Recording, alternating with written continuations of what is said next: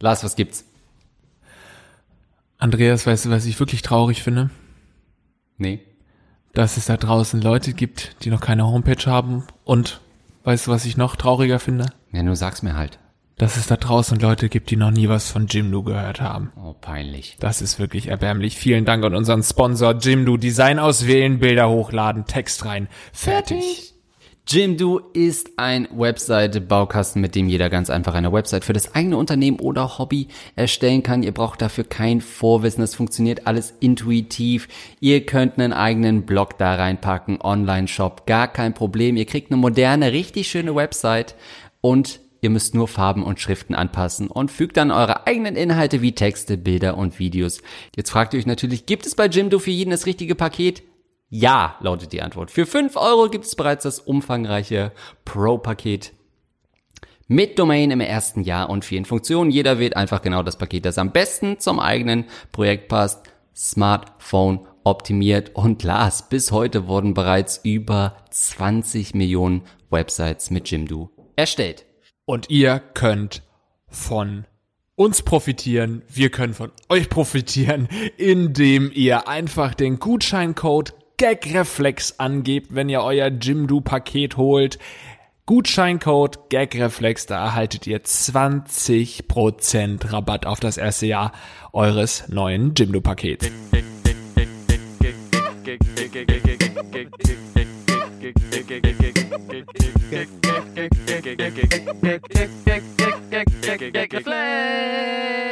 Und damit herzlich willkommen zum Gagreflex Podcast. Heute nicht nur mit Andreas Linksch und mir, sondern auch mit Jaco Wusch. Hallo, hallo. Hallo, Hallo. Jaco. Schön, dass du da bist. Wir ja, ich freue also- mich auch. Wir, du bist extra aus Berlin hier angereist Genau. Und ähm, hast uns schon mal ein paar Mal äh, auf Instagram promotet. Dann haben wir gesagt, die wollen wir hier am Tisch sitzen haben. Ja, ich muss sagen, ich war sehr glücklich, als ihr gefragt habt. ich konsumiere ja sehr wenig Podcasts, aber wenn dann jemand fragt, dann freue ich mich natürlich einen Arsch ab. Das äh, freut uns auch, dass es dich gefreut hat und dass es dann auch tatsächlich geklappt hat, dass wir hier zu dritt am Tisch sitzen. Für alle, die dich ähm, noch nicht kennen, magst du vielleicht mal ganz kurz äh, dich vorstellen. Du bist ja auch in den Medien tätig.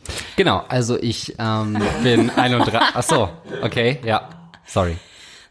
Ja, ich bin auf Social Media unterwegs als Jaco Wusch. Und ähm, ja, ich habe einen YouTube-Kanal, ich habe einen Podcast. Heutzutage gehört Instagram ja irgendwie, wird auch gleich damit eingereiht. Ich habe einen Instagram-Kanal. Und da, äh, ja, gebe ich so meinen Senf zur Welt dazu. Das kannst du heute auch tun. Zu Rattenfragen. Ja, das liebe ich auch. Ja. Deswegen mag ich euer Format so gerne. Du hast auch extra vorher gesagt, du willst, dass eine richtig rattige Frage dabei ist. Ja, ich finde es geil.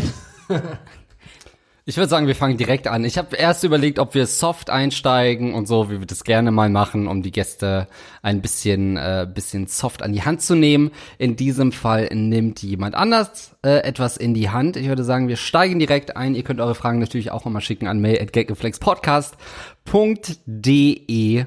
Ähm, so zum Beispiel jemand, der nicht weiter genannt werden möchte. Servus, Links und Pausen. Als treuer Hörer, seit Folge 1 wende ich mich nun auch mit einem ernsthaften Problem an euch. Ihr hattet in einer eurer anfänglichen Folgen mal das Thema Hentai, Cartoon-Pornos, wo Lars meinte, dass er sowas wie Stevie Griffin, äh, XXX Marge Simpson richtig ekelhaft findet und die Macher solcher Filme wirklich hasst.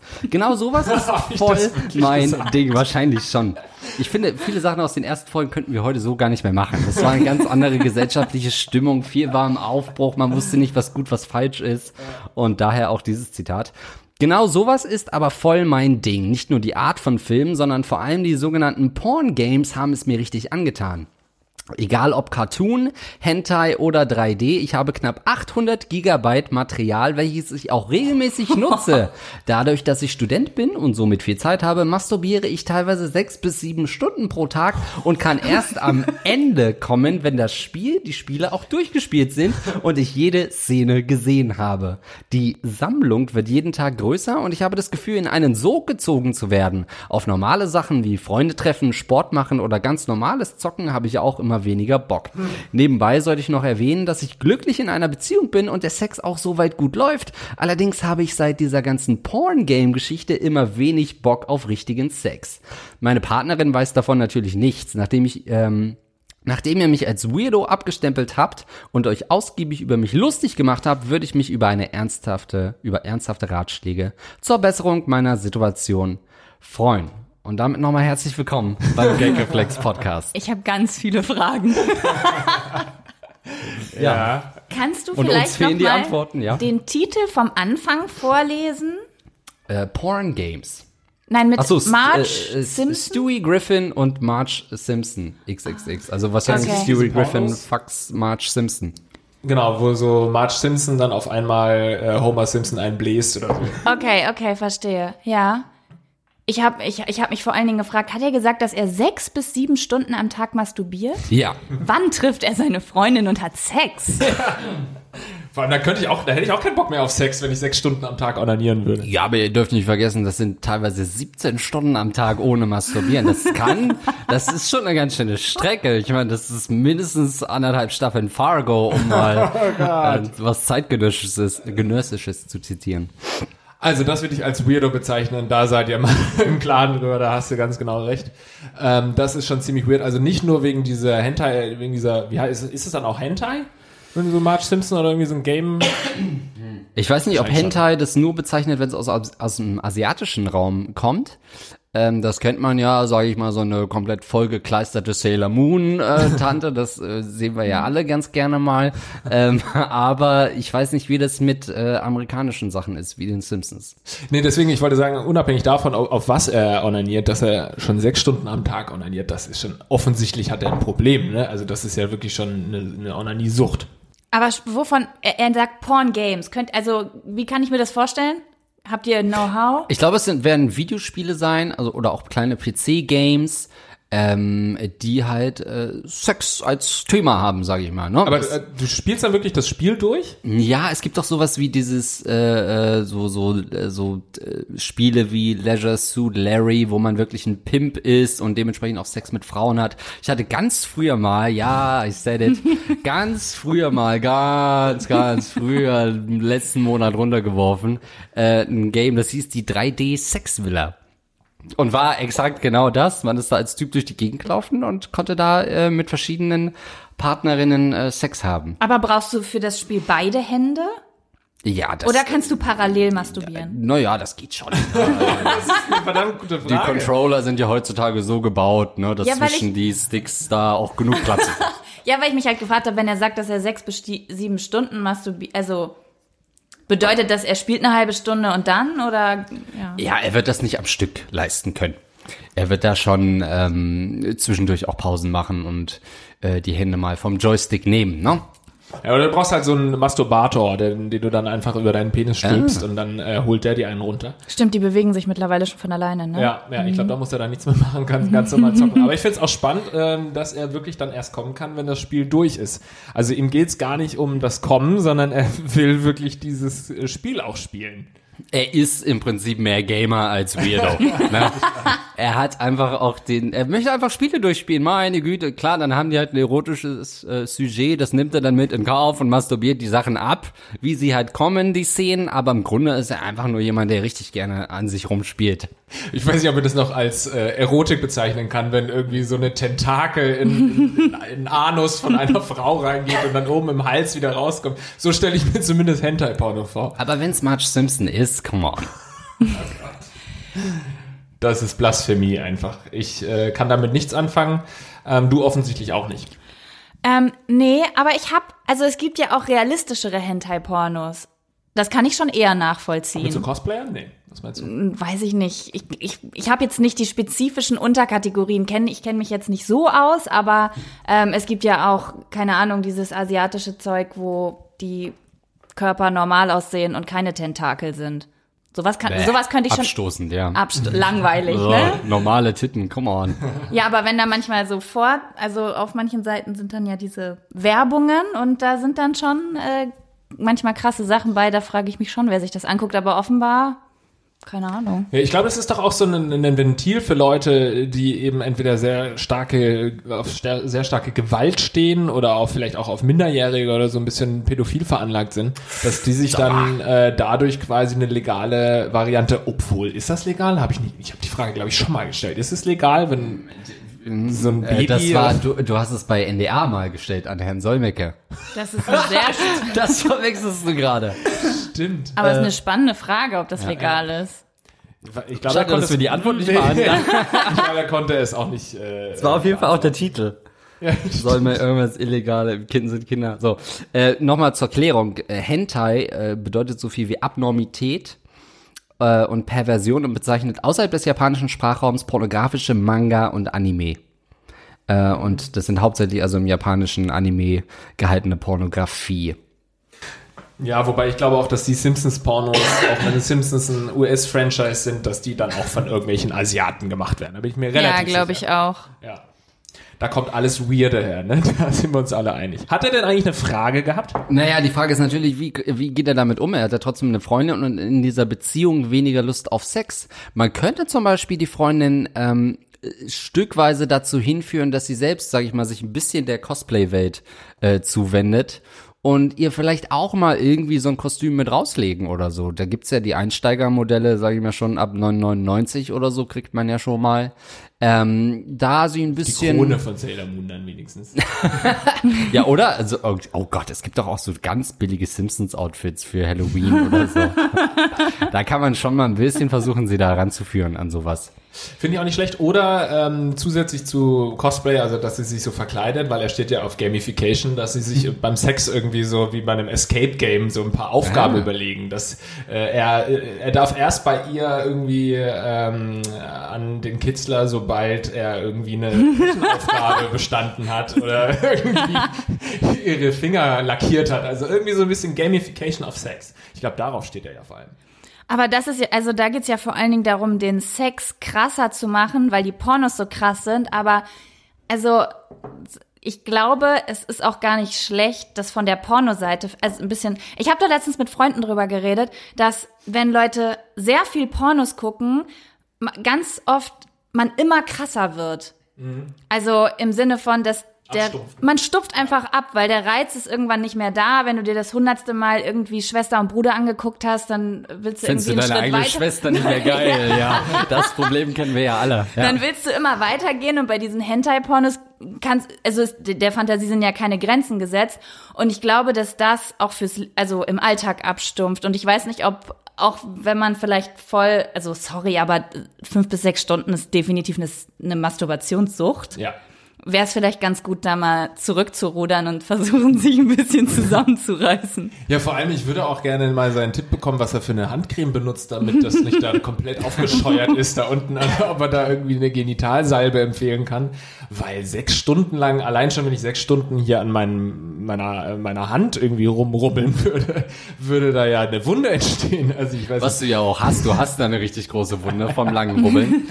ähm, aber vielleicht könnte man ja auch einfach diese Spiele mit einbeziehen. Das äh, würde natürlich bedeuten, dass es erstmal seine Freundin sagen muss, aber man kann ja auch mit der Freundin zusammen mal so ein Spiel spielen und da vielleicht so anhand dieser Szenen so entlanghangeln und das so mit der eigenen Erotik verknüpfen.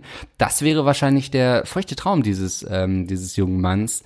Mit der Freundin zusammen das gucken, ne, dann auch, es wird sich ja über ein paar Stunden ziehen, dann immer ein bisschen äh, Tease and Denial äh, und dann äh, kann man das schön auch mal einen Nachmittag zusammen verbringen. Aber er muss ja auch das Spiel durchspielen, aber du kannst ja noch nicht jedes Ja, also manchmal, sorry, ich muss weitermachen. Ja, nee, aber ich meine, manchmal- ist ja auch der Schwierigkeitsgrad vielleicht gar nicht so einfach von so einem Spiel. Also, was ist denn, wenn er das Meinst du, die sind super schwer? Ja, vielleicht sind das richtig schwere Spiele. Und wenn er das ja nicht hinbekommt, hört er dann einfach auf oder, oder sagt er dann, fuck it, jetzt wechsle ich auf einen ganz normalen Porno.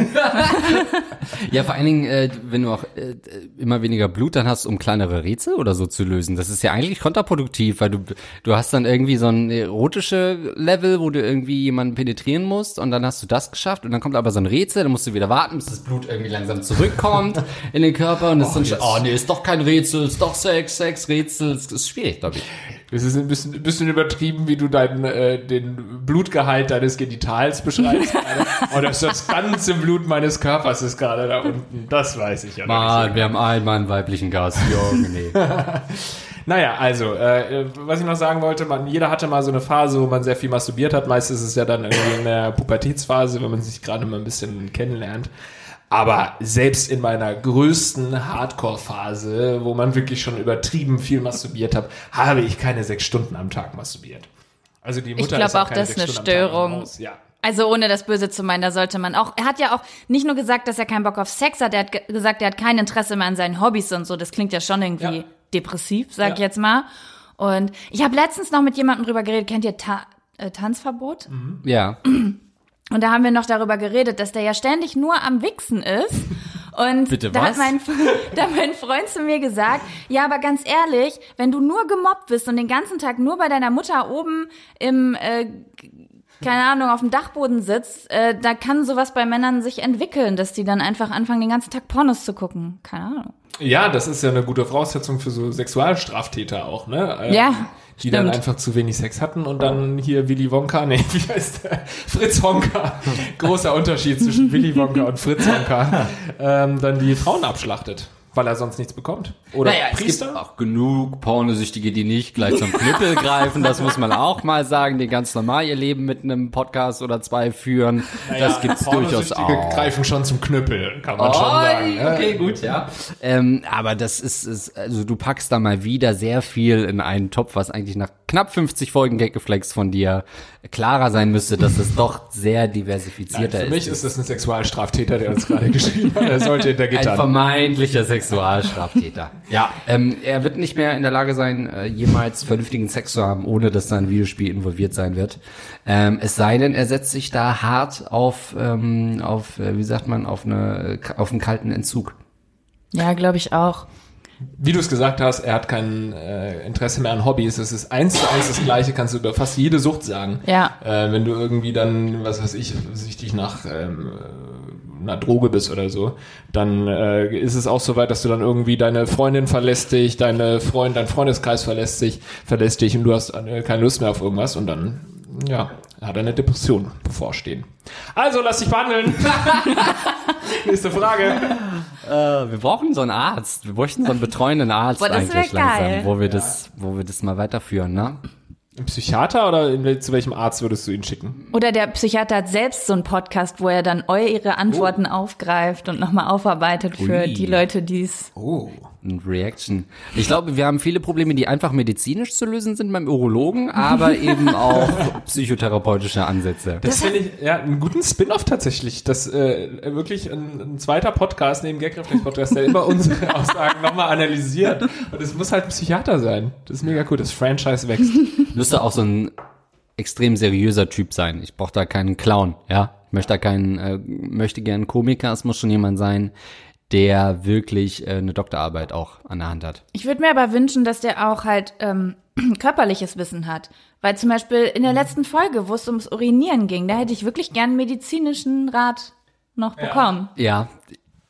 Ich meine, wir sind ja nebenbei an unseren Doktorarbeiten, so ist es nicht. Wir äh, entwickeln uns ja weiter für den Podcast und versuchen da mit Händen und Füßen, äh, aber ist es nicht so schnell aufzuholen, was, sage ich mal, seit äh, Archimedes äh, über den Körper herausgefunden wurde. Ne? Müssen wir überhaupt noch eine schreiben oder kann man nicht den Podcast als Doktorarbeit einreichen? Ich glaube, da könnte man einige Arbeiten drüber schreiben. Ja, genau. Äh, es war eine Anspielung auf die letzte Folge. Da ging es darum, dass einer äh, so viel Harndrang, nee, was war das? Er hatte Der musste ständig auf Klo und wusste nicht, ob es psychosomatisch ist. Genau, und Und die Frage stelle ich mir jeden Tag, deswegen fand ich es mega spannend. Er musste nur aufs Klo, wenn er weiß, dass die nächste Toilette relativ weit weg ist. Dann muss er sofort aufs Klo. So war das, ne? Was Ja. irgendwie so ein bisschen Ja. eine Störung war. Ja, seitdem habe ich immer ein schlechtes Gewissen, wenn ich auf dem Klo sitze. ich denke, muss ich wirklich aufs Klo jetzt? naja, könnt ihr euch ja noch reinziehen. Nächste Frage. Zweite Frage, und jetzt nutzen wir mal direkt unsere weibliche Expertise. Frauen und Körbe. Hallo Andreas und Lars, ich wollte euch mal ein vergangenes Problem von mir senden. Im Alter von 16 Jahren habe ich einem Mädel einen Korb geben dürfen. Für mich erstmal kein Problem und danach brach der Kontakt auch ab. Nach wenigen Monaten erhielt ich auf einmal Droh-SMS, ja, damals noch kein WhatsApp. Mit Inhalten wie du Arschloch, ich bring dich um. Nachdem es sich häufte und wohl kein schlechter Scherz war, schrieb ich zurück und wollte erstmal das Problem wissen. Darauf erhielt ich keine Antwort, denn ich wüsste schon genau, worum es ging.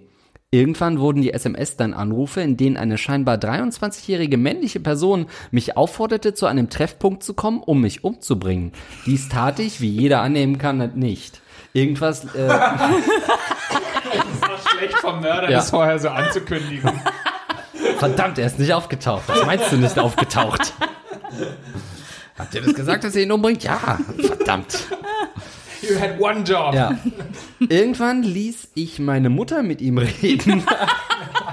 Mom, kannst du Ich für mich zu den Treppen gehen? Ja. Äh, äh, irgendwann ließ ich meine Mutter mit ihm reden und er spuckte nun die Geschichte aus. Das Mädchen von damals hatte erzählt, ich hätte versucht, sie zu vergewaltigen. Meine Mutter klärte dann die Angelegenheit, aber ich frage mich bis heute, was macht man mit verrückten Mädels, die einen Korb nicht verkraften? Habt ihr diesbezüglich ähnliche Erfahrungen gemacht? PS, mein Kumpel meinte anschließend nur darauf, du hättest doch lieber ein Schwein vergewaltigt als die. Wow. Gut, Ich hoffe, sie hört diesen Podcast. Okay. Das hätte nun nicht mehr sein müssen, der letzte Satz. Aber ja, da haben wir natürlich eine absolute Expertin für so eine Ja, Frage. klar, auf jeden. Fall. Ich war das. Hast du schon mal so einen richtigen Korb bekommen und warst danach mega sauer? Was ist, ja, die Frage ist jetzt, was ist ein richtiger Korb? Im Grunde, gen- ja, okay, alles fühlt sich ja an wie ein richtiger Korb, ne? Ab nein eigentlich. Ja. Ähm, Ab, äh, ich möchte es nicht ins Gesicht, ist es für mich ein klarer Korb. Ich hab, sch- ich hab, ich hab auf jeden Fall schon Körbe bekommen. Ich habe gerade einen auf jeden Fall, da bin ich 14 gewesen, aber es war trotzdem sehr hart für mein Ego, wobei sie auch eher reagiert wie eine 14-Jährige. Ich weiß jetzt nicht, wie alt die waren, aber wer nach wie viel Monaten, nach sechs Monaten hat das angefangen? Mhm. Das hat sie echt hart getroffen.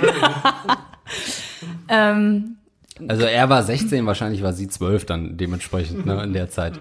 ja, ey, jeder reagiert ja anders und sie reagiert offenbar wütend und ich Mordlust. ich war dann, natürlich ist das Ego ein bisschen gekränkt, weil man wünscht sich ja immer, dass einen noch die Leute gut finden, die man selber gut findet, aber ich bin dann nach Hause gegangen und habe die, meine Wunden geleckt. Ja, aber das ist ja auch das Richtige. Ich finde, das ist auch total erbärmlich. Wenn du schon einen Korb bekommst, bist du ja erstmal wirklich mit dem Gesicht im Dreck. Ja. Und dann willst du doch nicht auch weiter dein Gesicht im Dreck lassen, sondern du gehst doch dann mit erhobenem Haupt irgendwann mal durch die Gegend und sagst, scheiß drauf, ich stehe da doch drüber.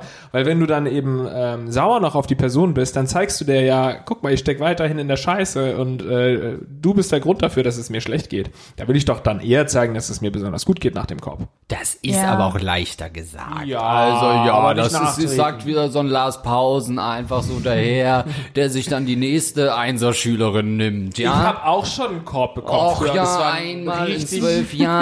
Och, das war so schlimm an der Eisdiele. Na ja. Aber da habe ich einfach den Kopf nach oben und pff, Nein, ich habe auch mehr als einmal einen Korb bekommen, aber bei mir war es wirklich dann immer so, dass es, dass ich so erbärmlich, das fühlt sich ja dann sehr erbärmlich an und dann will ich das doch nicht noch verstärken und dann vor allem auch noch mit Zorn oder sowas reagieren, sondern dann eher mit, äh, ja, nie wieder melden und äh, ihr nicht mehr in die Augen schauen. Sowas könnte man ja machen, aber man muss jetzt nicht unbedingt einen äh, Killer auf sie hetzen. Die, die Frage ist ja auch, wovon reden wir hier? Von, hey, willst du mit mir ausgehen? Und jemand sagt nein. Oder von, wir hatten neun Monate Sex und standen fast vorm Altar und dann habe ich gesagt, irgendwie bist du hässlich oder so. Keine Ahnung. original Guter mir Punkt. so passiert, ja. Ich war lange Zeit blind und Ja, ja. irgendwann, ach du Scheiße. Ja.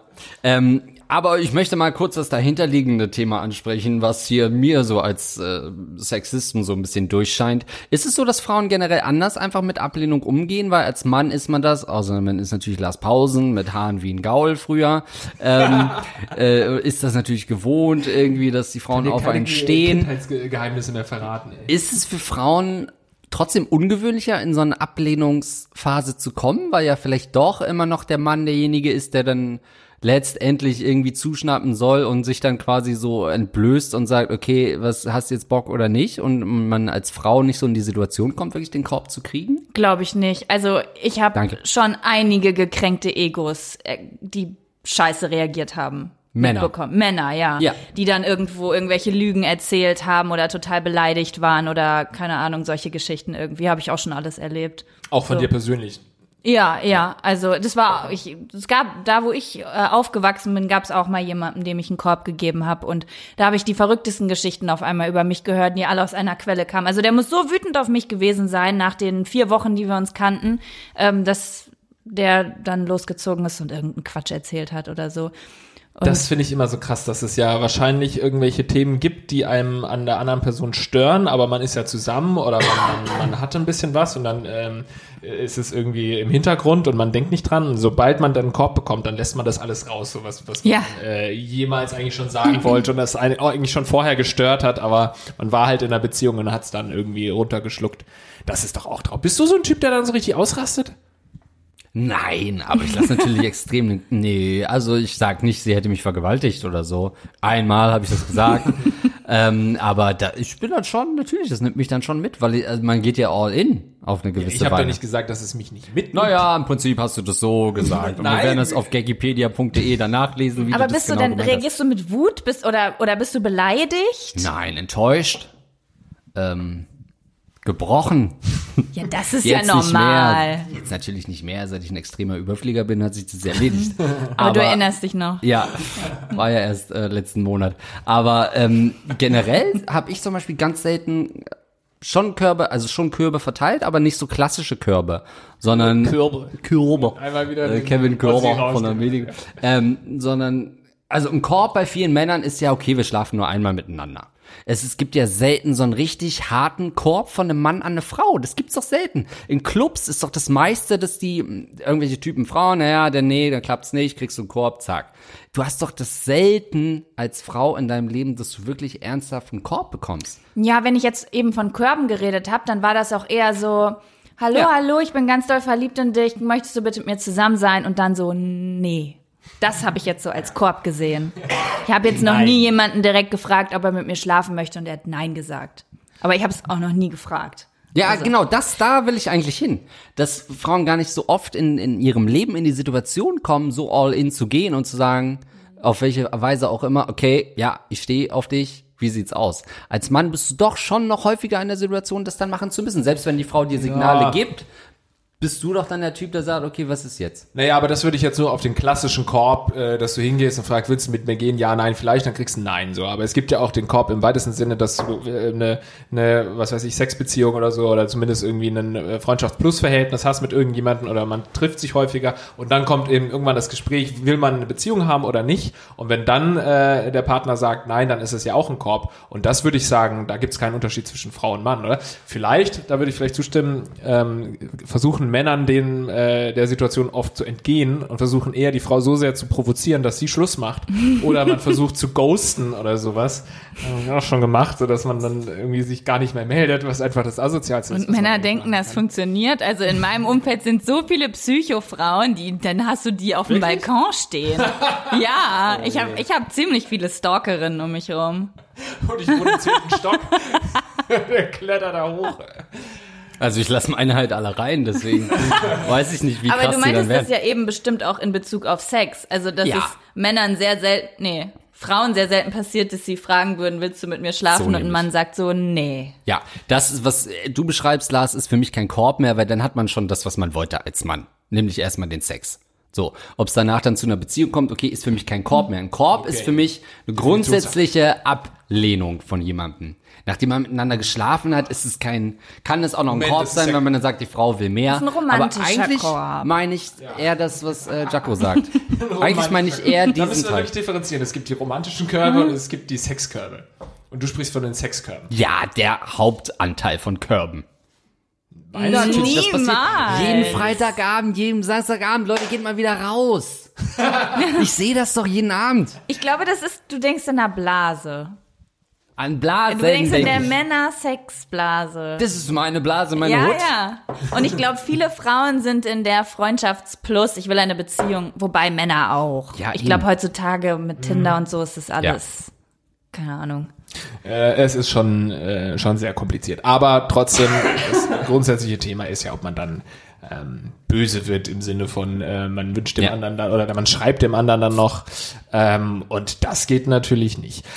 Aber, Aber ganz ehrlich, sie ist eine Psychofrau. Ja. Also es ist ja kein normales Verhalten nach sechs Monaten jemand. Ja, ja, und vor allem offensichtlich hat das ja auch dann irgendwann ein Kumpel von ihr dann übernommen, das Game. Wahrscheinlich ist der der Typ, der eigentlich mit ihr schlafen wollte und er hat dann so den Rebound genommen, hat gesagt, komm, ich tröste dich ein bisschen, wer hat dir denn so wehgetan? Ja, der, ja, dann schreibe ich dem jetzt mal und mach einen auf den Harten und sag, ich bring dich um, es bringt strafrechtlich relevant. Wenn man sowas geschrieben Ja. bekommt, kannst du den auch anzeigen. Steht da dann ein Alter drin? Äh, na, von, äh, warte mal, von ihm war, er war ja ursprünglich 16, ne? Und dann sind aber ein paar Jahre vergangen, also ist nicht ganz klar, wie alt er ist, oder ich habe es halt wieder nicht richtig gelesen. Aber es ist schon so eine Geschichte, die mit 16 stattfinden könnte. Ja. Ja, und sie ist wahrscheinlich wirklich 15 oder so und dann. Was Passiert aber, das schon mal so? was ich aber auch ganz nett finde, er kriegt eine Morddrohung, schickt dann erstmal seine Mutter hin, um die Situation auszuspähen. Und im, im Folgeabschnitt heißt dann auch, seine Mutter hätte die Sache geklärt, äh, als, als sie gesagt hätte, äh, er wollte sie vergewaltigen. Ähm, da muss ich mal sagen, das ist die Mutter, die man sich wünscht, wo man sagt, Ja. ich krieg eine Morddrohung, kannst du mal nachschauen, ob die echt ist. Nee, vor allem ihr hat er wahrscheinlich gar nicht gesagt, dass es ein Mord-Meeting äh, Meeting Ja. ist, sondern nee, nee, der will sich einfach mal mit, mit mir treffen. Geh mal hin. So. Ja, wirklich, warum denn? Nee, nee, geh mal hin. Zieh dir mal meine Jacke an und meine Schuhe und Kapuze drüber. Ja. Ach ja, ähm, ich hatte eine Situation, die geht ein bisschen in eine andere Richtung, aber auch so eine Teenie, meine allererste äh, Freundin. Äh, die Zuhörer sehen es nicht, dass ich gerade Anführungszeichen mit den Fingern mache. Äh, mit 13 oder so, also wirklich die erste Liebelei, wo man dann irgendwie sich äh, auch noch SMS damals hin und her geschickt hat. Und dann habe ich auch irgendwann Schluss gemacht und sie hat mich irgendwann angerufen war offensichtlich gerade die Mutter am, am Kochen im Hintergrund, habe ich gehört, und sie sa äh, saß äh, auf dem Fußboden, hat gesagt, ich habe eine Schere in der Hand und ich werde mich jetzt ritzen. Und so. Und diese klassische 13-Jährige. Und die Mutter ist im Hintergrund und kocht. Da habe ich auch gefragt, wieso sagt die Mutter denn nicht mal, äh, dass sie damit aufhören sollen. Und da musste ich sie überreden, dass sie sich nicht selbst umbringt.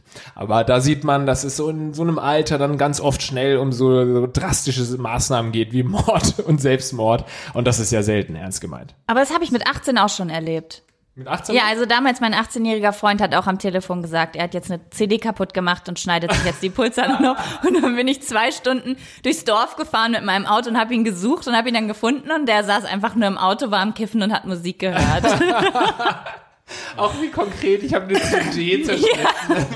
Was für eine CD? Das war eine sehr dramatische Beziehung, Teenie-Beziehung mit Weglaufen und Hinterherlaufen und das Ganze. Hm, Habe ich auch gerade, ja. Ähm, einer der Gründe, warum die CD ja inzwischen komplett vom Markt verschwunden ist. Ne? Das hohe Selbstmord. Müssen Mit einem USB-Stick kann man sich halt nicht ritzen. Aber überlegt man sich dann vor allem, mit welcher CD man sich wirklich aufschlitzt, ein Michael Jackson-Ding oder dann doch die Bee Gees. Jetzt kommt er wieder mit seinen unschuldigen. Hallo. Wo wir einmal einen offensichtlich unschuldigen Jacko hier haben, musst du natürlich auf den anderen wieder zu sprechen kommen. Oh, interessant. Ähm, Er ist sogar an meinem Geburtstag gestorben. Wirklich? Da, das wollte ich gerade sagen, besteht eine Verbindung, aber heutzutage sagt man. Nee, aber vor ein paar Monaten hättest du es noch sagen Lassen wir das, ja. Ja. Nochmal ganz kurz, weil du gesagt hast, ich war so drastisch, das interessiert mich da nochmal. Was ist da alles äh, noch vorgefallen in dieser Beziehung? So mit 18, 17 oder was? Oh, das war ganz anstrengend. Das war so ein äh, so was typisches. Äh, man die erste feste Beziehung, die richtig lange geht und der eine ist sauer, wenn der andere alleine auf eine Party will oder auch nur ins Kino will und äh, deswegen gab ständig Streit und eigentlich ja, sowas war das. Da bin ich so froh, dass man darüber irgendwann hinaus ist. Und deswegen ähm, respektiere ich die Leute so sehr, die mit ihren Teenie-Freundinnen noch zusammen sind. Weil diese Phase hatten doch alle. Man hat sich im, im Teenie-Alter immer alles verboten. Was, jetzt gehst du mit deinen Freunden raus und so diese Eifersüchteleien. Und irgendwann... Was, äh, du schläfst mit einer anderen, lass das doch. Ja, okay. Ja, die gibt's aber auch. Also ich kenne einige Paare, die noch zusammen sind, wo ich mir denke, soll das denn so sein? oh, Äh, Ja, also, also ich find's geil, wenn man so sagt, hey, das ist meine Sandkastenliebe oder so. Aber auf der anderen Seite, jeder weiß, wie schwer es war, das erste, bei der ersten großen Liebe Schluss zu machen. Das ist ja, du denkst ja, dein Leben ist vorbei. Ja. Und manchmal gucke ich Leute an, wo ich zum Beispiel weiß, ach ja, du hier, Klaus, hast sie ja nur 25 Mal betrogen in dem Jahr, wo ich was mit euch zu tun hatte. Und das läuft heutzutage immer noch so. Und dann denke ich mal, sollte man vielleicht, hätte man Ja. das einmal, diese Erfahrung machen sollen, anstatt jetzt drei Kinder zu kriegen? Oh ja, da hast du recht. Das sind So. einfach Leute, die nie diesen schweren Schritt gegangen sind, weil sie Angst davor hatten, dann mal Schluss zu machen. Und dann sagen sie, naja, Mhm. es gehört ja so. Wir sind ja schon zusammen, seitdem wir 14 sind. Auch du, die Eltern, die sagen ja alle auch, ihr gehört zusammen. Und dann gehen sie lieber fremd und machen dann drei Kinder. Ja, das ist schwierig. Aber wenn sie dann glücklich zusammenbleiben. Aber Jedem- glücklich sind die jeder, nicht. wie er will. Nee, die sind nicht glücklich. keine, keine Sandkastenliebe, ist glücklich. Die wollen alle mal rumbumsen noch. Haben es nicht hingekriegt. So, nächste Frage, komm on. Apropos, wir machen gleich weiter. Kinder bekommen? Fragezeichen. Moin, hab gerade die 23. Folge gehört und hab eine Ergänzung zur Frage. Wir sind bei der 49. oder so. Also, aber vom, vom Februar 2018 erreicht uns diese Dauert, bis er seine Antwort hört. Ja, aber sie kommt. Das, so generieren wir Langzeithörer. Die Leute müssen aber immer wieder dranbleiben.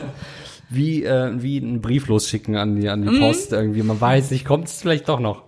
Moin, hab gerade die 23. Folge gehört und habe eine Ergänzung zur Frage, ob ihr Kinder haben wollt. Hier meine Frage. Würdet ihr Hausmann werden, wenn eure Frau nach der Schwangerschaft darauf bestünde? Ihr arbeitet ja bei RBTV und bekommt wahrscheinlich ein eher mickriges Gehalt. Was bedeutet, dass sie wohl mehr Kohle macht als ihr? Nix für ungut. Ich bin auf die Frage gekommen, weil Jan Böhmermann in seiner Sendung mit Olli Schulz, war damals frisch, glaube ich, die erste Folge, äh, Schulz und Böhmermann zum Thema Gleichberechtigung meinte, dass seine Frau zu Hause bleibt, weil es für ihn so bequemer ist und Gleichberechtigung hier aufhören würde und wir alle insgeheim so denken. Also Frage natürlich reversed quasi für dich. Ähm, ja, wie sieht es aus, Lars? Zu Hause bleiben bei Kindern, Jaco, zu Hause bleiben bei Kindern. Ja, Ja, dann nimmt sie erstmal nochmal einen Schluck.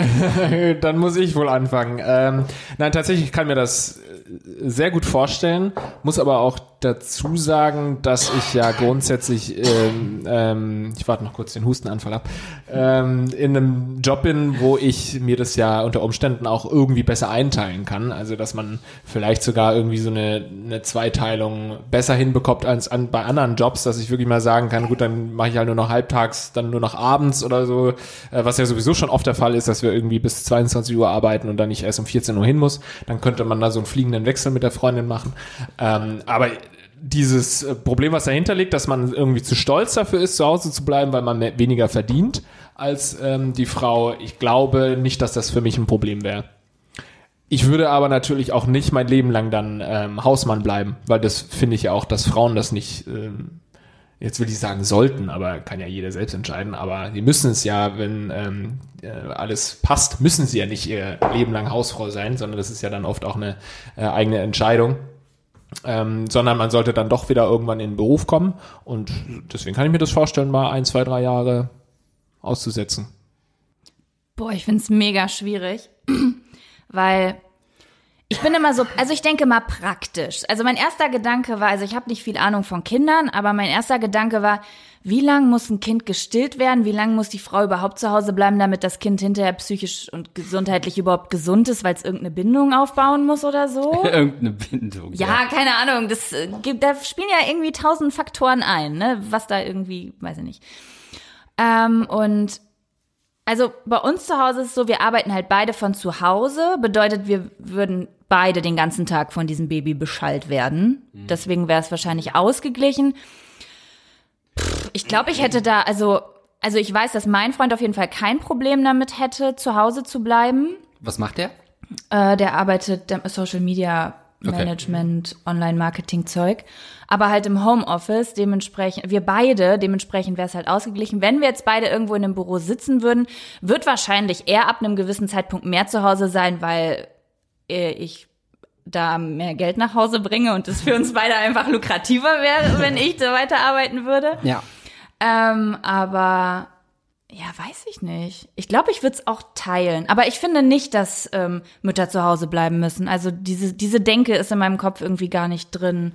Nur eben das So. erste Jahr, weil man eben noch stillen muss und so, da muss man Ja, ja, ich habe da, also ich habe da gar keine Wertung im Kopf, dass ich gar nicht richtig verstehe, wenn Leute so darüber diskutieren, weil ich mich immer nur frage, ja, was denn am praktischen? Wer verdient mehr Geld? Wer hat mehr Bock zu Hause zu bleiben? Das ist doch voll individuell irgendwie.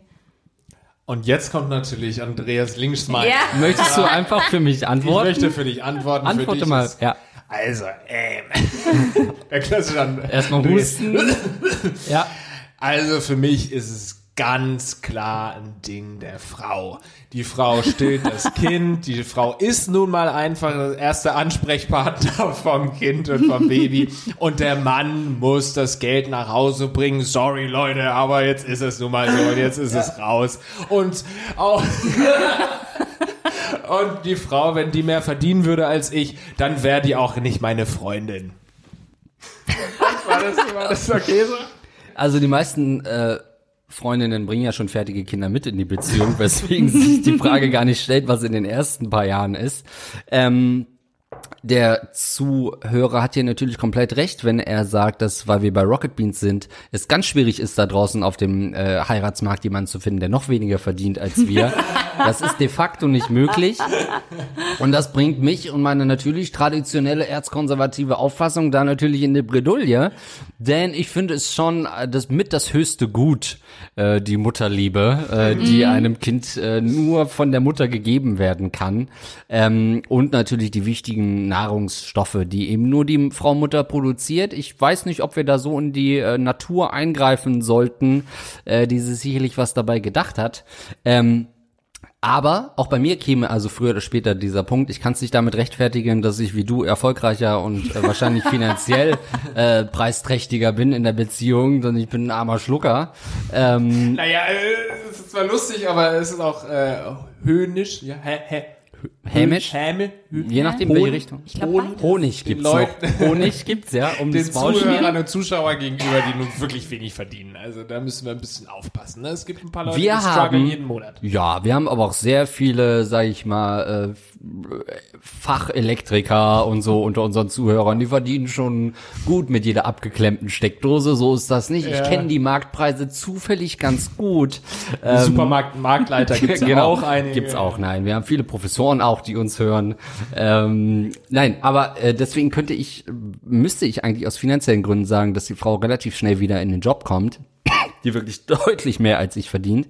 Ähm, aber ich glaube, dass äh, in der, ähnlich wie du es gesagt hast, heutzutage wir natürlich schon eher Möglichkeiten haben, Lars, in den Medien eben auch flexiblere Arbeitszeiten rauszuholen, als, also wenn ich natürlich jetzt auf Montage wäre oder in, oder ständig irgendwo auf Baustellen, dann wäre das so gar nicht so so ein Ding. Also dann gäbe es vielleicht gar nicht die Möglichkeit, dass ich sagen kann, okay, ich bleib relativ schnell zu Hause. Klar, es gibt Elternzeit und sowas, aber wir sind da schon privilegiert in den Medien ähm, und äh, das ist aber, äh, denke ich, dann einfach auch ein bisschen Verhandlungssache.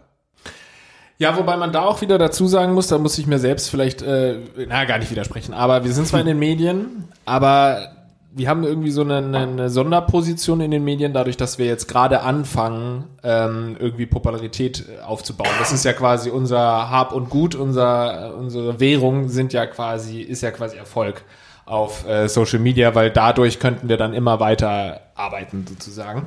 Ähm, und wenn es gibt ja durchaus Jobs, so meine Freundin ist Beamtin und da ist es ja oft auch ähm, super geregelt, so dass du dann halt wirklich auch ähm, deine Elternzeit bekommst oder so und es überhaupt kein Problem ist, dann meinetwegen nach zwei drei Jahren wieder zurück in den Job zu kommen.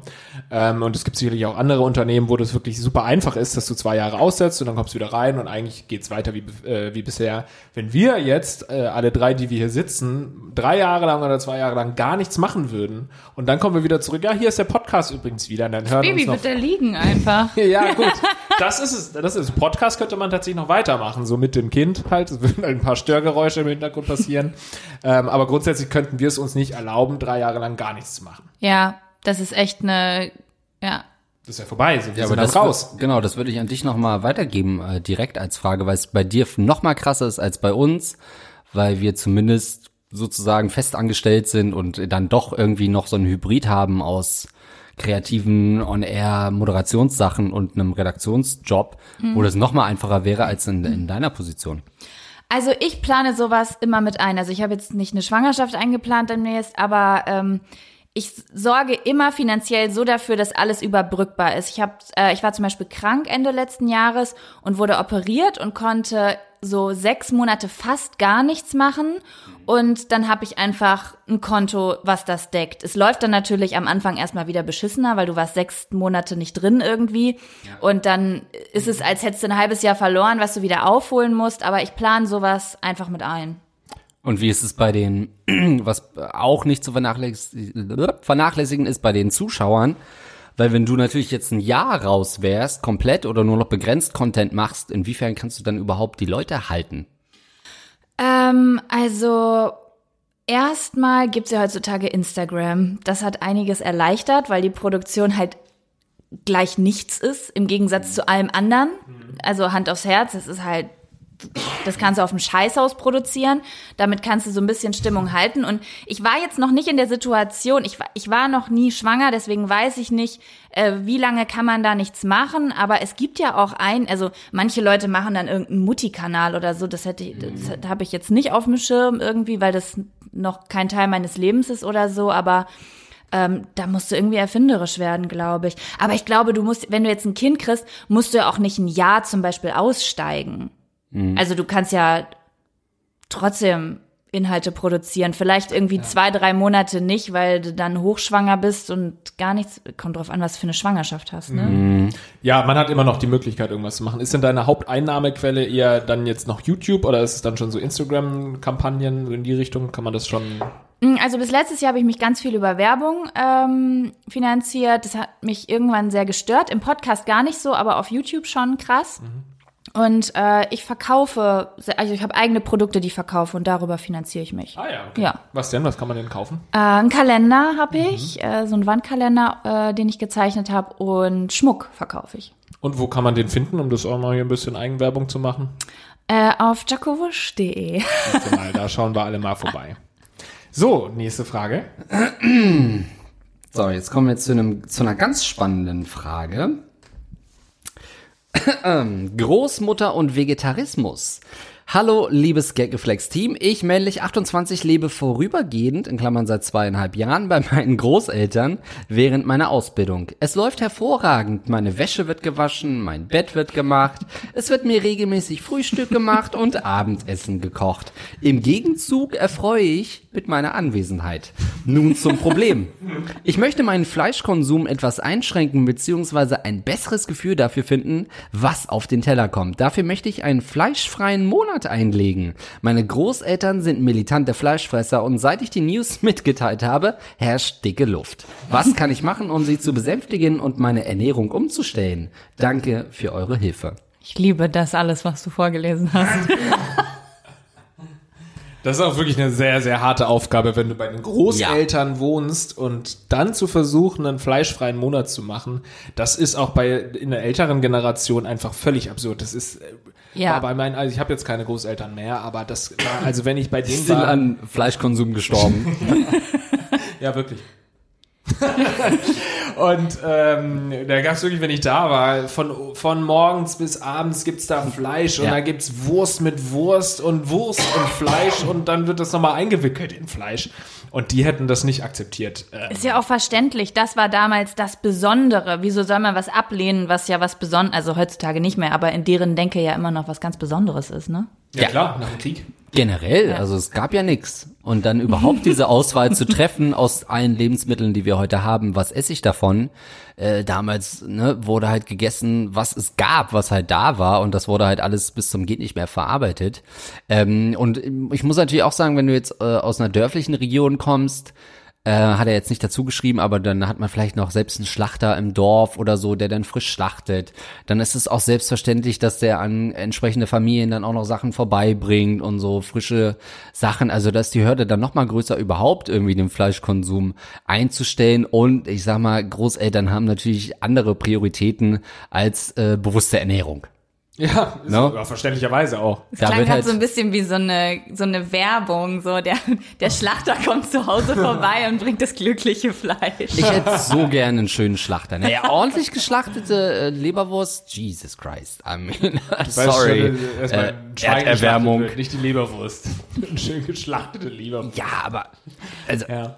ne? Aber mal kurz Ja. zur Frage. Ist jetzt seine Frage, also wie er die dicke Luft, wie er das erklären kann, oder geht es darum, dass er eigentlich da bekocht wird und bekocht werden möchte so?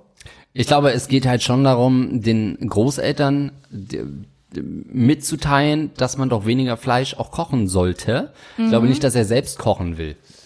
Also ich würde mal so sagen, ähm, das ist sehr lobenswert. Seine, seine Pläne sind sehr lobenswert. Aber das kann er den Großeltern nicht zumuten. So, du musst da raus bei den Großeltern, da hast du auch gar nichts mehr zu suchen. So, du kannst Ja. immer noch besuchen gehen, du wohnst einfach nicht mehr bei den Großeltern, fertig. Dann wollen wir mal sehen, wie ernst er das dann meint mit dem Vegetarismus, ne? Ja, also du kannst nicht von deinen Großeltern, die seit Jahrzehnten, äh, fast schon Jahrhunderten nichts anderes machen, als, als Fleisch zu fressen, kannst du nicht Ja. erwarten in, ihren, auf, an ihrem Lebensabend, wenn sie nur noch ein paar Jährchen wahrscheinlich zu leben haben, Gott bewahre, ähm, dass sie dann ihre Leberwurst vom Tisch lassen sollen. Ich muss auch sagen, also ich bin Opa ja kann man das Vegetarier oder f- quasi Veganer, fast. Ähm, und ich habe, ich muss sagen, ich beobachte das ganz oft bei Leuten, die gerne jetzt was ändern möchten, dass also, das ist ja nicht schön, erstmal das zu ändern, weil man mag das ja alles, was man isst. Und dann, dass dann oft diese Denke kommt, wenn ich das jetzt schon nicht mehr mache, dann will ich aber auch nicht, dass die anderen das machen. Also im Sinne von, wenn ich jetzt damit aufhöre und mich hier so quäle, weil am Anfang fühlt sich das ja so an, dann soll meine Familie jetzt aber auch ein bisschen mitleiden. Also diese, die, das wird natürlich nicht so ausgesprochen, aber diesen Vibe habe ich sehr oft gespürt.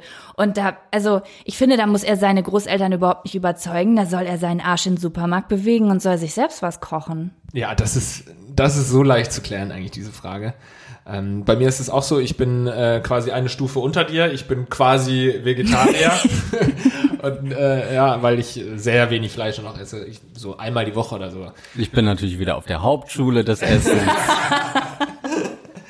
Genau, und bei mir ist es auch so, wenn ich dann zum ersten Mal mit meiner Familie darüber gesprochen habe, ey, ich esse jetzt übrigens weniger Fleisch, ähm, dass man dann schon da auch äh, Skepsis äh, ähm, erfahren hat. Also, oder auch teilweise so, was muss das sein? Aber jetzt, du Veganer wirst du bitte nicht, ne? Also so wirklich so, ach bitte nicht, aber jetzt habt ihr da kein Fleisch auf dem Grill? Ach, du, so, also du- du hörst Du, da schon. machst denen Angst damit. Ja, ja, ja. wirklich. Das Gewissen geht los. Es ist unbequem zu sehen, dass jemand was Gutes versucht zu machen. Das Ja, ja. Wobei für die ist es, Es wird ich, nicht als Gutes nee, gesehen, ich nein. für die nicht, nee. Ich finde bei mir auch, äh, meine, Sch- ne, meine Schwester ist halt äh, die Vegetarierin in der Familie und äh, in Familienfeiern, da wird man auch übelst, also wirklich unterste Schublade auch angegangen für überhaupt eine bewusste Ernährung. Das ist nicht Ja, für, oh, der ja, macht ja. was Gutes. Ich habe so Angst vor diesen Menschen. Ja, das ist, also genau. da wird man noch richtig, äh, du frisst den Kühen das Futter weg. Auf dem Niveau sind wir dann noch. Also auf irgendwie, Ich kann zu Hause keinen Salat schnibbeln, ohne dass mein Vater sagt, oh, das sieht aber gesund aus.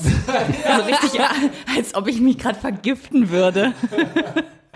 Ja, da ist wirklich, also gerade in diesen älteren Generationen ist da einfach noch kein Verständnis für diesen Lebenswandel. Bei uns in der, in der Umgebung, würde ich sagen, sind die Leute schon so weit, dass sie einen jetzt nicht mehr, du kriegst vielleicht trotzdem noch ein, zwei Mal einen blöden Spruch oder so. Oder wenn du Veganer bist, ist es vielleicht nochmal schwieriger, weil du dann eigentlich nicht mehr mit der Person essen gehen kannst, weil das ganz selten irgendwie was für Veganer dann wirklich, oder zumindest ein ordentliches Gericht gibt. Ähm, da ist es dann schwierig, dass man vielleicht trotzdem noch diese im sozialen Umfeld bleibt, wenn man diesen Schritt geht. Aber ähm, bei Vegetariern, äh, glaube ich, das ist mittlerweile vielleicht auch in unserer Ja. Bubble wieder, so ein Medienbubble, total Usus. Vielleicht auf dem Bau, wenn du da sagst, ich bin jetzt Vegetarier, wirst du wahrscheinlich schon auch noch ordentlich. Dann zieh lieber nach Berlin-Friedrichshain. Irgendwie so, ja. Da bist, da bist du unter, untergleichen. Aber es äh, ist ein interessantes Ding so. Ja, man könnte natürlich noch das Ableben der Großeltern irgendwie beschleunigen. Ne? Also das ist natürlich das, was hier auch so im Raum steht. Denn sind die Großeltern weg, dann äh, bleibt der bewussten Ernährung eigentlich nichts mehr entgegenzusetzen. Die sind das letzte Bollwerk ähm, des Billigfleisch, das Bollwerk des Billigfleischs. Aber wer äh, macht dann die Großeltern. Wäsche? Keine Chance mehr. Es gibt so viele Waschsalons, wo du für 2,50 wirklich alles bekommst. Ich habe hier noch nicht mal eine Waschmaschine. Ich bin Ähm, auch so fies, ne, dass ich mich drüber lustig mache. Ich habe letztes Jahr noch ein Jahr bei meinen Eltern gewohnt. Echt? Ja, aber es ist ja Vergangenheit. Jetzt Ja, kannst du dich drüber damals. Ja, ja wirklich. Ich habe äh, zwischendurch ja, als ich hier in Hamburg äh, die erste Zeit gewohnt habe, auch nochmal zehn Monate, also fast ein Jahr bei meinem Bruder und seiner Freundin gewohnt und das war dann auch schon zum Ende hin einfach grenzwertig. Äh, ich glaube, die, die Wäsche wurde dann auch zusammengewaschen, weil es hätte gar keinen Sinn gemacht, da eigene Maschinen irgendwie äh, an den Start zu bringen oder parallel so ein Leben aufzubauen, aber man ist dann halt auch mit und man ist immer sowieso Das in hat so dann einem schön die Frau gemacht, ne? Die Wäsche hat dann schön die Frau von euch beiden gemacht. Du lebst Ja, dann ja sonst? schon das, äh, den Alltag von anderen Menschen. Ne? Ja, das habe ich auch zu Hause erlebt. So, ich hatte das Gefühl, ich weiß gar nicht mehr, was, wann ich eigentlich gern aufstehe. Ja. So. Man fühlt sich dann so ein bisschen wie so eine, äh, wie so eine äh, Katja Saalfrank, wie so eine Supernanny, die einfach da bleibt nach der ersten Stippvisite. Und irgendwie sitzt sie schon mit am Tisch und guckt auch mit mal nach den Kindern, aber es ist was anderes. Aber hast du schon längst Ja, aus, weil, Katja. äh, naja, sie bleibt halt da und macht den Alltag der Familie so mit. Und das Einzige, was ich irgendwie hatte, was dann äh, morgens immer so ein kleiner Reality-Check war, war, dass direkt neben dem Keller, wo ich geschlafen habe, äh, das Katzenklos stand. und das immer so dieser Geruch war, mit dem man dann morgens so in den Tag Die reinkam. Erinnerung, bald Ja. Solltest du gehen. Ja, genau. Aber nochmal zu dem Ableben der Großeltern. Ich bin sogar der Meinung, wenn du deine Großeltern jetzt äh, für den Vegetarismus begeisterst, dann werden die sterben, weil die ihr Leben Ja, lang nur ja. Fleisch gefressen haben. Die werden sofort irgendwie alle äh, Nährstoffe verlieren und äh, sterben. Also falls du deine Eltern überredest, dann bist du im Endeffekt nichts als ein Mörder. Zieh aus und werde komplett Vegetarier. Sehr asozial oder doch reflektierend? Jaco kann entscheiden. Ja, ich, ich bin natürlich neugierig, wenn du jetzt sagst, sehr asozial. Eieiei. Na gut, wir versuchen es mal, ja? Ich werde zwar wahrscheinlich schon tot sein, wenn ihr euch endlich zu meiner Frage... Das war meiner die Großmutter. ist vom 29.01.2019. Alles ruhig. Mein Enkel fängt gerade an, sich vegetarisch zu ernähren.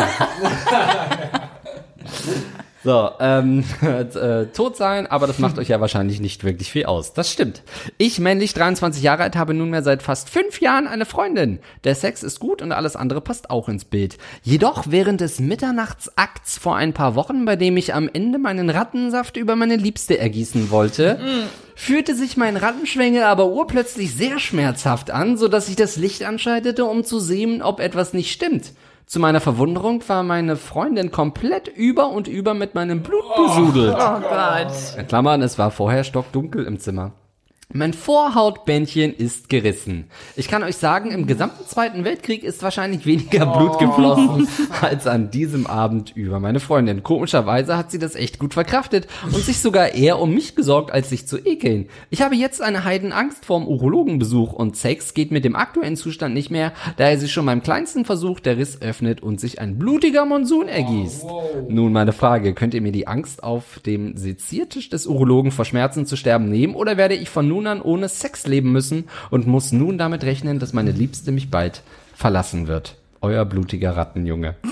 Aber ganz kurz, er war noch nicht beim Arzt? Das ist, alles ist falsch daran einfach. Ich glaube, die Freundin hat gesagt, du da mit deinem Penis, schreib doch mal eine Mail an die Jungs. Frag doch mal, ob du zum Urologen gehen sollst. Oder so, ja. Jetzt wäre es gut, wenn ihr so ein medizinisches Backup hättet.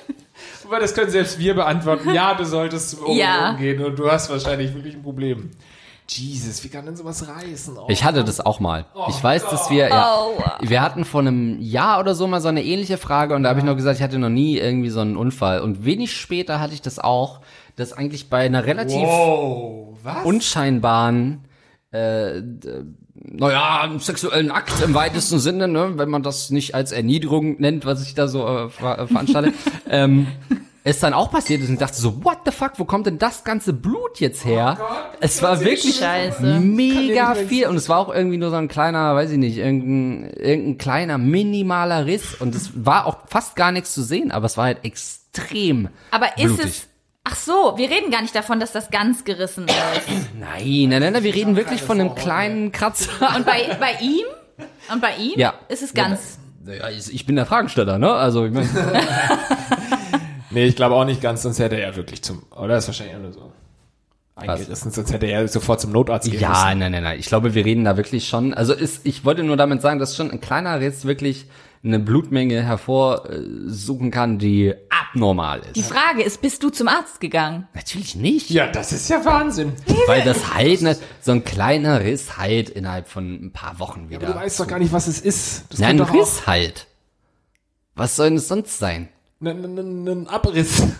Dann hängt da die Vorhaut wahrscheinlich in, äh, Wegen jedem Scheiß gehen die Leute zum Arzt, Krebs, jede Scheiße wird behandelt inzwischen. Verweichlichte Vegetarier seid ihr für mich. Das könnte mein Vater gesagt haben, alles. bist du vielleicht Na. ihr Vater? Wie alt bist du? Also schockierend für mich, dass du das jetzt erzählst und dass wir das, dass wir da auch da vorher noch nicht drauf gekommen sind, dass du mir sagst, irgendwie, ey Lars, weißt du, gestern ist mir die Vorhaut gerissen. Nicht die klassisch. Vorhaut ist gerissen. Es ist ein Mini. Hat er, schreibt er Vorhaut? Hatte sie, ein- hatte sie vielleicht einen, einen Piercing? nein, nein, nein, nicht Vorhaut. Vorhautbändchen. Das ist. Vorne da dieses. Ja, genau. Genau das ist. Das ist bei ihm gerissen, wirklich. Ja. Ja, dann Naja. geht man doch zum Arzt. Das ist doch eine halbe Beschneidung. Ja, dann flattert das da so rum wie so eine Fledermaus. Mensch, habt ihr kein äh, Ducktape zu Hause oder wie oder was? Ja, es kann doch, kann es denn ganz gerissen sein, weil das kann ja nicht zusammen. Mann, der soll zum Arzt gehen, da kriegst du eine Betäubung, das ist alles gar nicht Ja. so schlimm, fragst du nach ein bisschen Eispray und dann erst die Spritze und dann, Ja. die haben da doch ihre Möglichkeiten, die stechen doch nicht einfach. es gibt Leute, die lassen sich die Eichel piercen, dann schafft man das erst recht. Ja, das ist wahrscheinlich sogar Oh wesentlich Gott. Schmerz, Schmerz Oh, das finde ich so ekelhaft. Schmerzhafter. Weil du da tatsächlich keine Anästhesie bekommst und bei, ich bin ja auch beschnitten und da schläfst du ein, dann wachst du auf und hast halt drei Wochen die höllischsten Schmerzen deines Lebens. Nein, das ist schon okay. Das Die haben dir die. Haare abrasiert währenddessen. Aber davor haben die Menschen ja nicht so viel Angst vor dem Schmerz hinterher. Die Menschen haben ja immer vor dem Moment Angst, wo Ja. irgendwas in den Körper dringt. Ja, ja. Und, Und nach dem, was wir an Urologenberichten gehört haben hier im Rahmen des Podcasts, können wir nicht wirklich jemanden empfehlen, zu diesem Arzt zu gehen. Ich würde sagen, ich meine, das war Ende Januar, muss man fairerweise sagen. Wenn du jetzt noch im Moment ein Problem hast, dann geh zum Arzt. Der wird dir sagen, warum sind sie schon vor einem Vierteljahr gekommen? Zu Recht. Aber ich glaube, ähm, wenn man da mal ein paar Tage äh, auf Sex verzichtet ähm, und ein paar äh, nicht so erotische Spiele spielt, ähm, dann ist das, äh, geht das wieder weg. So ein kleiner Riss, der heilt doch. Meine Güte, der ja, Körper das ist kann sein, aber da unten sind auch viele Bakterien. sich auch nicht das. mehr als Oder im dann Mund. verwächst sich das komisch und dann hast du da so ein Narbengewebe drin und das bohrt sich dann in deinen Samenstrang rein und du Andreas bist macht Sakrotan. Wow. Junge, nee. kannst keine Kinder mehr kriegen, wollte ich dir damit Eine Salbe reicht für vieles. Okay. Ja, das war richtig ekelhaft.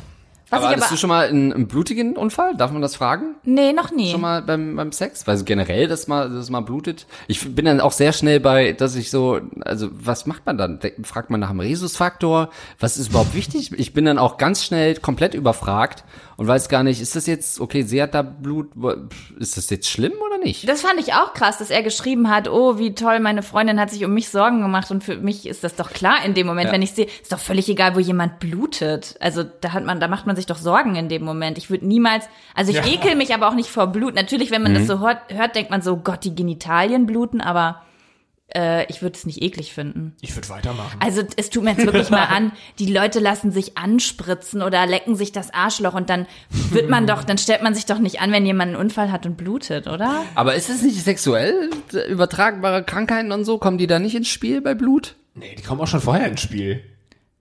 Sag's Ja, wirklich wenn für die mich und alle zusammen anderen. sind, dann hätten die sich eh schon angesteckt wahrscheinlich irgendwann mal und wenn nicht, dann hätten sie ein Kon deswegen soll man Kinder, deswegen soll man Kondome benutzen, wenn man Ja, One-Night-Stands hat. Das stimmt schon. Wahrscheinlich ist die Ansteckungsgefahr dadurch nochmal erhöht, wenn Ja. das blutet. Deswegen ist ja auch Analverkehr äh, eine, bei Analverkehr eine höhere Ansteckungsgefahr, weil dadurch ja immer so kleine Risse und sowas äh, im Darmbereich, was weiß ich, wie das heißt, im Darm äh, passieren und geschehen und dadurch eben die Ansteckungsgefahr höher ist. Deswegen ist ja auch in der Homosexualität AIDS äh, weiter verbreitet. Ist es so? Ich weiß nicht, ob das jetzt wirklich der Grund ist, aber Ich dachte, das liegt daran, dass die Hintern einfach immer so dreckig sind, weil da so ganz viele verschiedene Bakterien. Nee, ja, sagen wir doch mal ganz kurz ehrlich. Das, also die Arschlöcher an sich sind da erstmal extrem dreckig. Aber was hat das mit HIV zu tun? Naja, das wird doch da auch Das mit entsteht daraus. Naja, aber so richtig ist das nun nicht erforscht. Tut man nicht so, als könnte man das. Wir wissen doch alle Dreck. nicht so richtig, woher das kommt. Da kann schon mal, ne? Ja, aber ist es so viel dreckiger da, wenn man da ab und zu mal durchbürstet, dann ist es doch eigentlich eher so wie ein Fegen eigentlich. Also es müsste eigentlich sogar sauberer sein. Aber durch die Drahtbürste reißt du halt so viele Sachen auf. Ja, aber es, es, ich glaube, das auch oft in äh, Arschduschen benutzt wird. Also habe ich mal gehört, dass da oft äh, vorm Feiern gehen oder so mal ja? ein Einlauf. mal kleine- ich habe das einmal in meinem Leben gehört von jemandem, der Homo, also der Analsex hat. Ach so. Aber Ja, ich weiß nicht, ob das für alle gilt, also für alle vor allen Dingen nicht, aber ob das für viele gilt. Ich weiß es nicht. Aber das kann ich mir schon vorstellen. Das muss ja, also wenn du sowieso davon ausgehst, heute Abend wild gebumst, dann äh, willst du ja auch nicht, dass es da unten, äh, das, du willst ja mal die Vorstube ein bisschen schrubben, bevor du dann äh, ins Date gehst. Geht man dann da, geht man dann davor, also wie man vielleicht normal noch mal kurz auf Toilette geht, sich frisch macht oder so, geht man dann noch mal groß irgendwie? Oder ist es eher hinderlich? Ja, aber es kann also richtig, ne? Ich glaube, also es ist jetzt, ich glaube, es ist nicht so vorteilhaft, Aha. wenn du Kot im Enddarm hast. Ja, also lieber raus. Während. Ich glaube, es sollte besser raus, weil, Ach so. weißt du, eine- schiebst du das ja hin und her. Ja, dann Ah, hast du, Ich weiß wenn- nicht, ob das biologisch überhaupt so doch, da kommt auch die Kacke raus. das stimmt schon. Ja, dann stößt du da dagegen, das willst du doch nicht. Du willst ja nicht eine braune Spitze dann zum Schluss haben. Also quasi erstmal das, das Gleis frei machen sozusagen, damit da Ja. nicht, damit der Analzug bereitgestellt werden kann. Genau. Aber ich glaube, es ist wirklich so, wie du sagst, mit dass äh, beim Analsex das durch die Risse schneller. Man hat mehr Verletzungen im oder so im Ja, ja. Enddarm. Ich glaube, das ist nicht unbedingt jetzt dafür gedacht, dass man da reinstößt und deswegen geht's, geht's auch eher kaputt. Was da unten Okay. so abgeht. Nee, Ja. ich, also. Nein, da, nicht, nicht, Hat, das hat er nicht gesagt. nicht moralisch, Wow. sondern es ist. Du meinst Krass, biologisch. ey. Ja, biologisch. Weißt du, da habe ich schon richtig oft drüber nachgedacht. Aber ey, es hat so viel Analsex gegeben, auch schon vor Hunderten und Tausenden von Jahren angeblich. Naja, aber damals war ja auch äh, Homosexualität viel verbreiteter noch Oder bei den das, warum Griechen. kann man denn Orgasmen kriegen, wenn man Analsex hat? Frau wie Mann. Warum? Ich Weil weiß, das, weil das von hinten auf die Prostata drückt beim Mann. Ja, aber das, das ist doch kein Zufall. Ich glaube, das ist kein Zufall. Das werden dann die Ärzte, die den äh, zweiten Podcast dann noch machen, äh, recherchieren müssen und uns beibringen müssen. Ich glaube, das war jetzt erstmal äh, rattig genug hier zum Schluss nochmal. und äh, willst du noch eine? Nee, das war's jetzt. Nö, Ne? Okay. Ja. gut, dann waren das eure Fragen. Und uns fehlten die Antworten. Jaco, das ist ja der absolute Hammer, dass du hier warst. Ähm, hast du noch irgendwas zu pitchen, irgendwelche Projekte oder so, die anstehen? Äh, nein. wow. Dann schaut einfach mal bei ihrem äh, Instagram-Kanal vorbei, äh, auch Jaco Wusch, ne? Jaco Wusch, ja. und auch auf dem YouTube-Kanal und abonniert diese Person, denn sie ist toll. Und Andreas, Das war sehr schön, dass du heute da warst. Ja, Äh, es hat sehr, viel Spaß gemacht. sehr bereichernd. fand ich auch. Wieder viel, es sind immer die wenigen Folgen, wo wir auch mal was lernen. Ja. Statt uns nur gegenseitig unsere Augstein und Blome, Links- und Rechtsmentalität hin und her zu werfen, äh, bringt das wirklich mal auch Konsens. Fand ich sehr schön. Ähm, ja, dann haben wir natürlich noch unsere Unterstützer, die wir hier im großen Stile mal wieder ähm, äh, zur Masturbation auffordern, indem wir ihren Namen vorlesen. Äh, ihr könnt uns unterstützen auf Patreon zum Beispiel, indem ihr da supportet. Das gibt euch zum Beispiel diese Folge hier als Early Access, also dann kriegt ihr die schon vor allen anderen und äh, auch noch eine Special-Frage, die wir gleich noch mit der Jaco aufnehmen. Ähm, Erstmal vielen Dank an unsere 5-Dollar-Unterstützer. Zum Beispiel danke an Bumba Fritz, Hassmeister Krause, Daniel Elsner, The One and Online, Paul-Erik Lasen, Fabian Spampinato, Lukas Rauscher, Christiane Engelken, der Marv, Zieh in den Krieg trotz Riesenglied. Wow.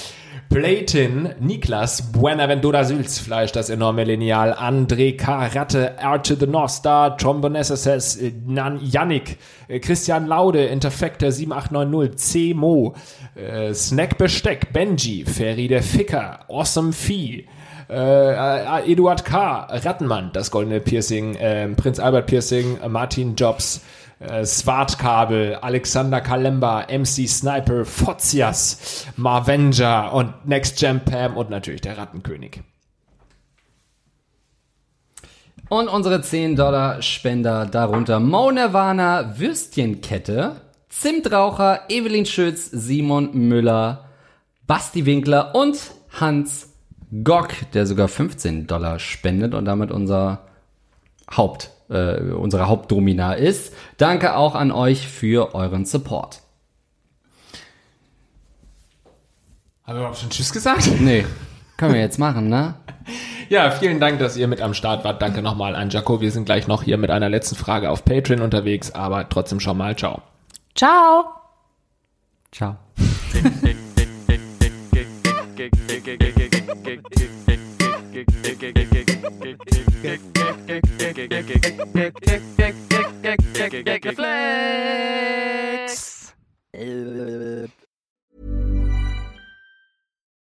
This is the story of the one. As a maintenance engineer, he hears things differently. To the untrained ear, everything on his shop floor might sound fine, but he can hear gears grinding or a belt slipping. So he steps in to fix the problem at hand before it gets out of hand. And he knows Granger's got the right product he needs to get the job done, which is music to his ears. Call, click Granger.com, or just stop by. Granger, for the ones who get it done.